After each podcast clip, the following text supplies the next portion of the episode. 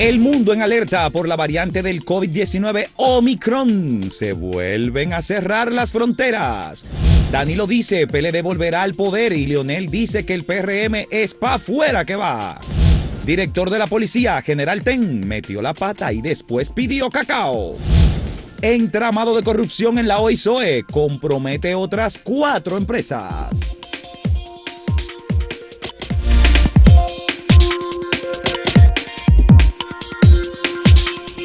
El expresidente de la República, Danilo Medina, estuvo en Santiago este domingo y al mismo tiempo ofreció un discurso político que ha tenido, eh, bueno, pues eh, la reseña en todos los medios de comunicación y ha despertado mucha tensión en las redes sociales y en general en quienes eh, observan la política de República Dominicana.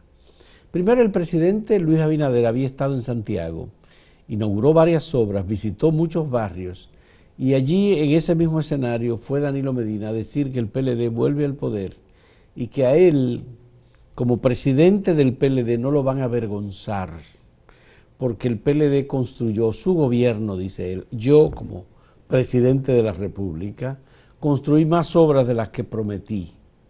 Y eso ya de por sí no va a poder ser superado y por tanto me siento orgulloso de ser del Partido de la Liberación. Y que nadie lo va a acorralar, que nadie lo va a avergonzar. Que nadie lo va a avergonzar, eso es lo que dice Danilo Medina. Pero el problema es que la Cámara de Cuentas acaba de ofrecer eh, datos de una nueva auditoría que complica mucho más la situación de él y de su familia, y particularmente de su hermano, Alexis Medina Sánchez el monto descubierto por la Cámara de Cuentas en la auditoría sobre, por ejemplo, el manejo de la remodelación de 52 hospitales en el país, manejado por la Oficina de Ingenieros Supervisores de Obra del Estado, y en donde estuvo involucrado el hermano del presidente eh, de entonces, eh, Alexis Medina, eh, dice que son 43 mil millones manejados irregularmente. Y eso, por supuesto, Gustavo, que eh, le da muchísimo más fuerza y poder a la acusación que el Ministerio Público tiene contra los familiares de Danilo Medina en el caso Antipulpo. A ver, veamos las cosas. Al político nadie le niega el derecho de hablar, decir y si de oposición a ser oposición. Y eso no ha estado en juego ni se le ha puesto ningún impedimento. En absoluto. Los políticos pueden decir cualquier cosa. Ahora, ¿qué razón hay para que el expresidente diga que nadie lo va a avergonzar? Eh, bueno, si hay algo que debe avergonzarlo es el comportamiento de mucha gente de su gobierno, incluso parientes, como sus propios hermanos, que incurrieron en hechos, en hechos que aunque todavía eso no ha sido eh, objeto de un juicio final y hay condena, pero hay elementos que indican que esta gente eh, eh, prácticamente se manejaba con una especie de, orgía permanente en cuanto al dinero. Eso era un enriqueciéndose, dilapidando.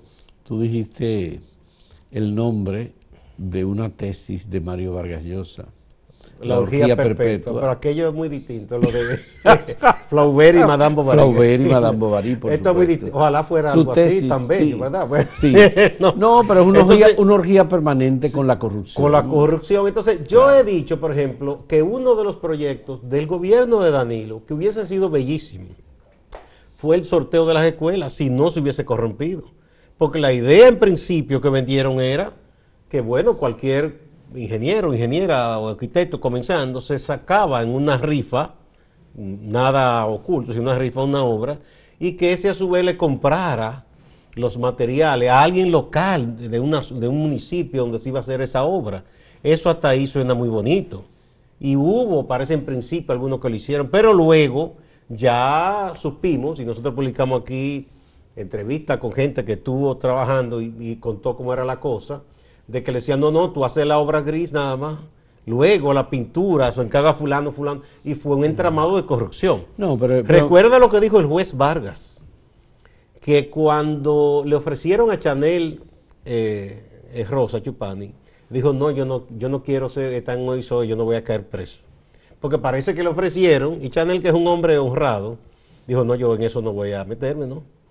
En eso de, de meterse en OISOE y, e incurrir y hacer las cosas que parece que ese entramado que había ahí le decía que hiciera. Bueno, el otro elemento es que Danilo pone como elemento fundamental que él construyó muchas obras, su gobierno, más allá de las que prometió. Bueno, Lili construyó, bueno, todos los presidentes están obligados a construir porque manejan, administran cientos de miles de millones de pesos del presupuesto nacional. Y si eso fuera lo que... Y si es por... Bueno, construyó con dinero propio, no, construyó con dinero del, gobierno, del Estado. y si eso fuera para mantener un, partido en el gobierno, aquí tuviéramos gobernado por Lili o su descendiente ¿De cuánto fue el aumento de la deuda externa en los ocho años de gobierno de Danilo Medina? 30 mil millones de dólares.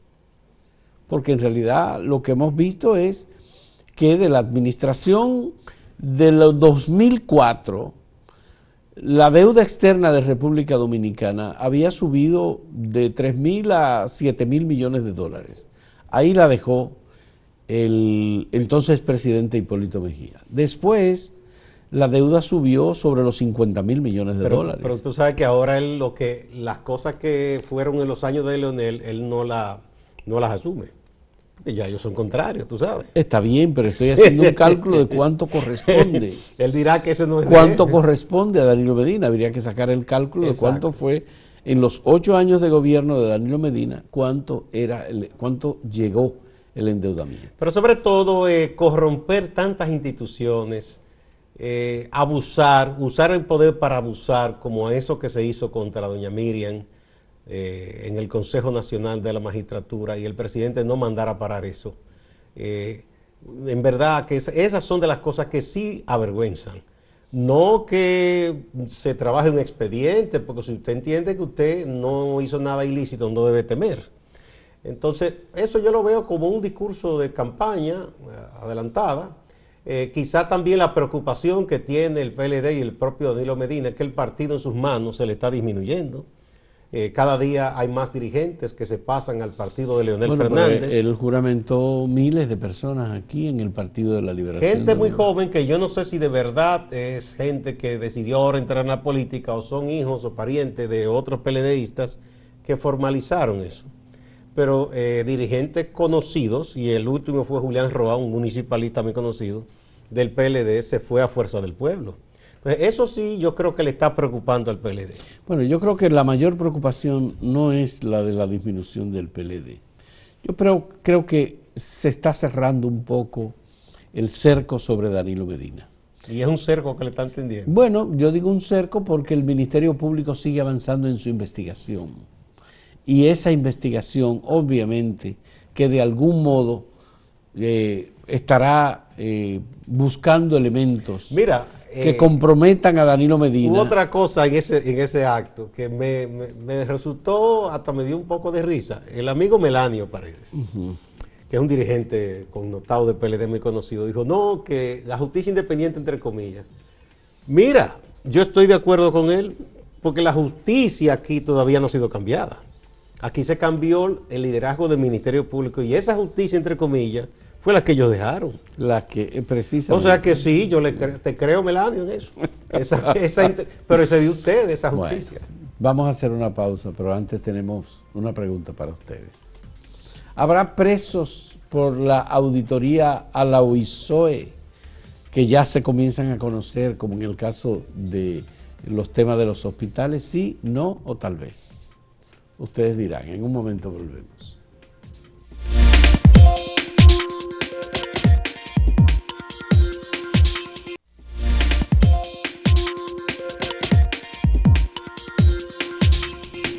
Bueno, tú sabes que siempre cuando llegan los meses finales, o ya entrando en el mes final, siempre se habla de una tregua en las actividades políticas, pero parece como que los políticos no quieren, no están en eso este año. ahora que están tomando impulso. ¿eh? Ah, el otro que estuvo en actividades y haciendo, eh, levantando consignas eh, de campaña anticipada fue el expresidente Leonel Fernández, que desempolvó la vieja consigna del 2004 cuando entonces en el PLD él eh, decía, o y su gente decían, es para afuera que van, que se le hizo al PRD en aquella ocasión, la campaña. Ahora dice que ellos están vigilando al PRM y al gobierno y que es para afuera que van. Eh, eso es, un eslogan, ¿no? Que él ha desempolvado. Por otro lado, eh, ha estado insistiendo el diputado de Fuerza del Pueblo, el hijo del expresidente Omar Fernández, con que se está trabajando para un gran frente. ¿Quiénes constituirían ese gran frente? Me pregunto. Yo no sé si ellos cuentan con el PLD o el PLD con ellos, o cuáles serían esas fuerzas que se unirían para ellos hacer ese gran frente de que, de que hablan. El, Fuerza del Pueblo tiene un problema también.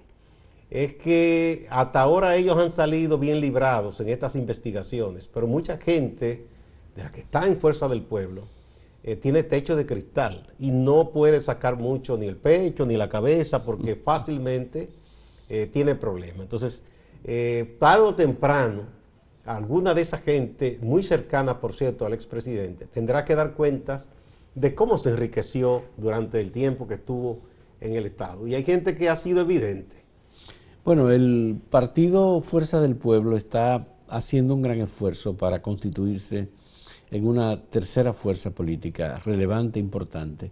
E incluso... Me parece que ya, debe ser la tercera fuerza. Sí, es la tercera fuerza, por supuesto, porque en muchas de las encuestas, recuérdate, Leonel Fernández sacó un, 3%, un 4%, pero en alguna de las encuestas ya se le sitúa en un 10%. Y eso como fenómeno político porque pocas veces hemos tenido una tercera fuerza aquí en el país con un porcentaje importante en crecimiento, porque aparentemente lo que está ocurriendo con Leonel es que está en crecimiento. Hay incluso quienes dicen que tiene más. El propio Leonel y compañía dicen que ya ellos han desplazado al Partido de la Liberación sí, Dominicana. Estuve viendo una encuesta de estos días que dicen sí que ya Leonel sale como principal eh, dirigente opositor y que aparentemente eh, quien podría disputarle el poder en una eventual repostulación del presidente Abinader sería Leonel, según ellos. Sería Leonel Fernández. Y no ninguno de los del PLD. entonces es un fenómeno lo que Leonel estaría creando con Fuerza del Pueblo como un partido que se alimenta fundamentalmente de la fuerza de donde vienen. Es decir, ellos tomaron el Partido de los Trabajadores Dominicanos, lo refundaron y fundaron un partido digamos que con parte de la esencia del Partido de la Liberación Dominicana. Lo mismo que hizo el PRM, que le, sacó toda la savia, secó al PRD. Ahí está. Entonces, claro, eh, los fenómenos políticos no se repiten. No es tan fácil. No es tan fácil. Pero repetir lo que hizo el PRM en el 2014-2015 para lanzarse en una primera campaña y obtener un 30 y un 35% de los votos como ocurrió en el año 2016, eh, es una hazaña política. Y luego, en la siguiente campaña electoral, en el siguiente proceso, ganar las elecciones como, acaba, como ocurrió. Eh, para el expresidente Leonel Fernández, que es una figura relevante porque fue, ha sido presidente tres veces, eh, resulta verdaderamente importante, una hazaña de parte de él, que haya ya constituido una fuerza política y que esa fuerza política esté en condiciones de competir. Pero él necesita mucho más que lo que ha hecho hasta ahora.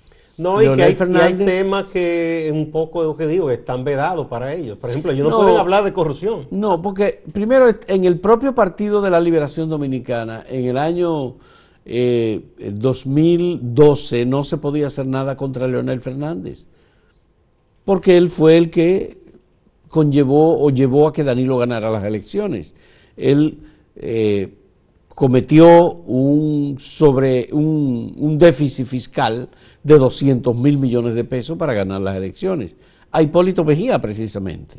Bueno, quizás no todo para ganar las elecciones, fue una acumulación. Pero fue una... una, que, que lo reveló eh, el gobierno de Danilo, una vez que llega al poder y, estuvo... No, y cuando comenzaron las dificultades. que le Montacio, recordamos la famosa reunión en Palacio, fue que dio ese, dato. ¿no? Todo eso fue alimentando una malquerencia y posteriormente llegó una división. Bueno, cuando cambiaron la constitución en el 2015, que ya Leonel Recuérdate que estaba en contra de ese cambio a la Sí, Constitución. duró un tiempo alejado, dijo un discurso, se declaró guardián de la Constitución. Pero obviamente eh, repetir esta hazaña que hizo el PRM no va a ser tan fácil. No, no, Para Leonel tendría que darse una coyuntura muy, muy especial Además, y uno no la vislumbra así de ¿Prescribieron los casos de corrupción de la administración de Leonel. No, Fernández? no, no. Recuerda que hubo una sentencia del juez Francisco Ortega Polanco que eso fue un aporte ¿Y que eh, hizo. tú crees que eso se queda como un precedente? Bueno, De que la corrupción no, per- no, no prescribe. No, y yo no he visto a nadie que haya sometido un recurso o algo diciendo, no, eso se queda sin efecto. No, no. Pero eso, hubo un, eso expedi- está ahí. hubo un expediente de Guillermo Moreno con, con- contra Funglode y Leonel Fernández. Bueno, que cualquiera en cualquier momento puede destapar eso, desempolvarlo y reintroducirlo. Puede reintroducirlo porque eso está ahí. Ya. Y hay, y hay cosas, o sea, eh, ese es un tema vedado para eh, el expresidente Fernández. Ahí hay gente que está ¿Qué va a con pasar él. con los... Bueno, los tucanos está siendo eh, procesado, ¿verdad? Porque está Eso va- Rafael eso Peña va Antonio. ba- Bastante lento que va todo eso. Va. Pero bueno, ahí está. Hay muchísimas cosas de gente que está a su lado que, que, que pudiera convertirse en un Bueno, dolor de cabeza. Se ordenó el cierre de OISOE y OISOE tiene un componente importante de expedientes de Leonel Fernández Bueno, ahí y de fue su que equipo. Félix Bautista hizo Fue, esa fue la gestión de Félix Bautista. todos los contratos, todas las cosas, incluyendo en Haití, todo lo que se hizo. Bueno, pero Félix Bautista puede alegar el no bis in idem, que es el que no se puede jugar dos veces una persona por la misma causa. Bueno, sí. Eso, eso, y ya es senador, ¿verdad? Y, Eso- sigue eso- siendo eso como senador. que lo blinda un poco, pero bueno, bueno. esos son, pero hay, habría que ver, hay muchos otros casos. Bueno, por Leonel- lo menos es, Oye, una, es un tema que está vedado para ese partido y para Leonel No, Fernández. ningún tema está vedado. No, pero bueno, es los que- políticos hacen campaña. Bien, bien, pero sería demasiado eh, el caradurismo, para decir una palabra, que usted, teniendo gente al lado, que él sabe bien lo que hizo, se ponga a tocar ese tema. Bueno, pero hay un frente opositor que estaría creando Leonel Fernández. ¿Quiénes podrían ser parte de ese frente opositor? Los que han sido aliados permanentes Sí, fuerza, de Leonel. eh, la FNP, esa gente, yo no sé cuál es más, porque Ellos han los, sido- parti- los partidos pequeños que siempre andan como en una especie de balanza eh, mm, hacia aquí o hacia allá. eh, Bueno, el- si el- ven, si ven asomo de que el presidente será repostular, esos partidos les gusta estar en el gobierno, va- se van a ir del lado del, del- del PRM, seguro. Ya. Pero si Omar Fernández está hablando de una alianza, eh, un frente opositor, obviamente que ya tiene que haber iniciado conversaciones. Seguro tiene contacto con gente, ¿sí? Bueno, pero ahí está eh, José Francisco Peñaguaba, ahí está Elías Huesin Chávez, ahí está Pedro Corporán, ahí hay... Tengo entendido que muchos de esos partidos pequeños ya han tenido reuniones incluso con el presidente de la República. ¿eh? Esa gente apuesta a lo seguro. Bueno, pero el aliado más importante es la FNP, de Leonel Fernández. Ese sí, ¿Verdad? sí. Bueno. Y eh, Casi le traza como se la podría hablar de una alianza de Fuerza del Pueblo y el PLD. Yo no lo descarto porque en política no se puede descartar nada. Bueno. Lo que habría que ver qué pasaría con Danilo Medina en ese caso. Bueno, no, porque Danilo también es un hombre realista, él debe saber que no está en condición. Él dice que el PLD vuelve al poder. Es duro, después de las cosas que se han hecho y dicho, que esa gente que... De- uno no puede, cuando uno vio lo, lo que ocurrió con el PLD y, y la carta de Juan Bosch diciendo hasta nunca Balaguer, y después, dos años después, levantarse la mano, nada, nada es No, pero ya Juan Bosch no estaba consciente en ese momento.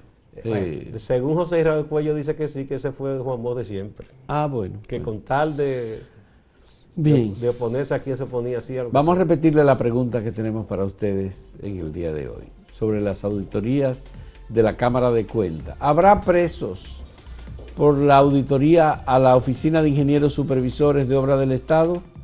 Sí, no, tal vez, pero ya hay algunos presos. Sí, pero vamos a ver. Otros más, sí, otros más. de que a partir de esa auditoría todavía no se ha apresado a nadie. Bien, en un momento volvemos.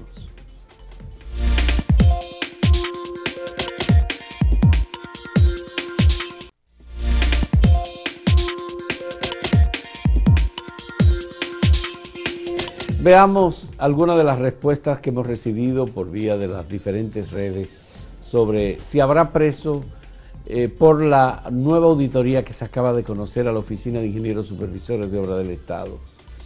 y el 82.47% dice que sí, que habrá presos.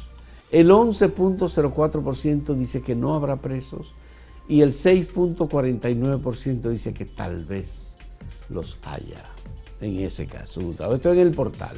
Sí. Vamos a ver en Twitter, mira, aquí está un poco más repartida la cosa. El 61.4% piensa que sí, que habrá nuevos apresamientos. Mientras que el 24.8% responde que no. Y el 13.8% dice que tal vez hay nuevos apresamientos. veamos en YouTube. Eh, el 85% piensa que sí, que habrá nuevos apresamientos. El 9% piensa que no y tal vez el 6% eh, considera que puede haberlo. Vamos a ver algunos de los comentarios. Ramón Gutiérrez dice, si la justicia sigue trabajando como lo ha hecho hasta ahora, por supuesto que lo sabrá. Y deben ser muchos por alto grado de corrupción que ahí imperaba. De la OISOE se refiere. Sí, Bueno, eso significa que hay confianza en lo que está haciendo el, Ministerio, Público. Ramón Urbáez por lo menos eso esperamos, pero lo más importante es que le quiten lo robado. Esa es la ilusión que tenemos. Se firmó un acuerdo entre el Ministerio Público y la oficina de abogados encargada de recuperar los bienes. Misifú Rodríguez dice, se supone, no podemos permitir que sigan malversando, que sigan malversación de nuestro patrimonio. Si fuera malversación solo no fuera nada. sí. Eh, Robert Puesan, queremos preso a Danilo Medina. Ay, no, dice, no, dice un insulto, no vamos a repetir ese insulto. tampoco. Bueno, eh, señores, importante, mañana se va, va, a comparecer Miriam Germán ante la Cámara Americana de Comercio. Sí. Será a las 11 de la mañana en un almuerzo de la Cámara Americana de Comercio para despedir el año con un plato suculento. El Ministerio Público en la Cámara Americana de Comercio presentado por la Procuradora General de la República, que no ha tenido comparecencia pública así como Ella no es una mujer muy dada a, tomarse protagonismo público, trabaja en silencio. Eh, así es, pero bueno, es importante lo que nos va a decir mañana la Procuradora General de la República.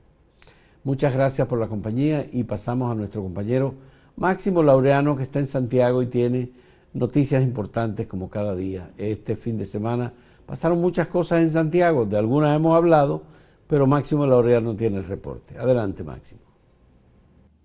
Gracias, saludos. Iniciamos con la extensa agenda del presidente de la República, Luis Abinader.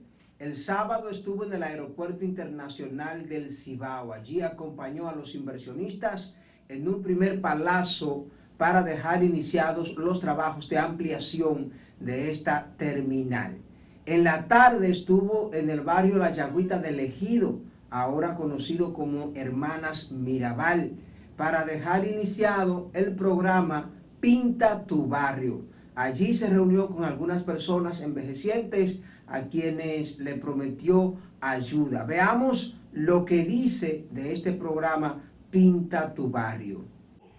Y vamos a decirle a todas esas gentes que pintan sus casas, que las arreglan, vamos a darle una ayudita y vamos a hacer el programa también en los barrios, en los sectores que lo necesitan. Este programa Pinta su casa. Del otro lado, el presidente del Partido de la Liberación Dominicana y expresidente de la República, Danilo Medina, agotó una agenda política en esta ciudad. Estuvo en el club Gregorio Urbano Gilbert desde allí juramentó a unos 6.500 nuevos miembros de ese partido. Y también se dejó inaugurada la Casa del PLD, que está ubicada en los Jardines Metropolitanos en Santiago de los Caballeros. Entre otras cosas, el presidente del PLD reiteró que ese partido no es la caricatura que quieren presentar desde el oficialismo. Dice que ese partido generó un millón de empleo, que creó la tanda extendida con merienda, con alimentación, completa para los alumnos y alumnas. Habló también de que nadie lo va a avergonzar dentro del Partido de la Liberación Dominicana. Otra cosa que dijo es que hizo las obras que prometió y la que no prometió. Nosotros no solo cumplimos las obras que prometimos, sino que hicimos las que no prometimos. Hicimos más obras que no prometimos que las obras que prometimos. Ese es el PLD que yo conozco. Y ese es el PLD del que siento orgullo de pertenecer. A mí no me van a avergonzar como dirigente del Partido de la Liberación Dominicana. El tema de Abel Martínez, alcalde de Santiago, y los embargos, aún no termina. Aún no termina. Ahora el alcalde ha dicho que estaría en disposición de recurrir a la Corte Suprema de Justicia para llevar el caso. Distante, pero pendiente, actualidad y objetividad desde Santiago. Siga con la programación de Acento TV.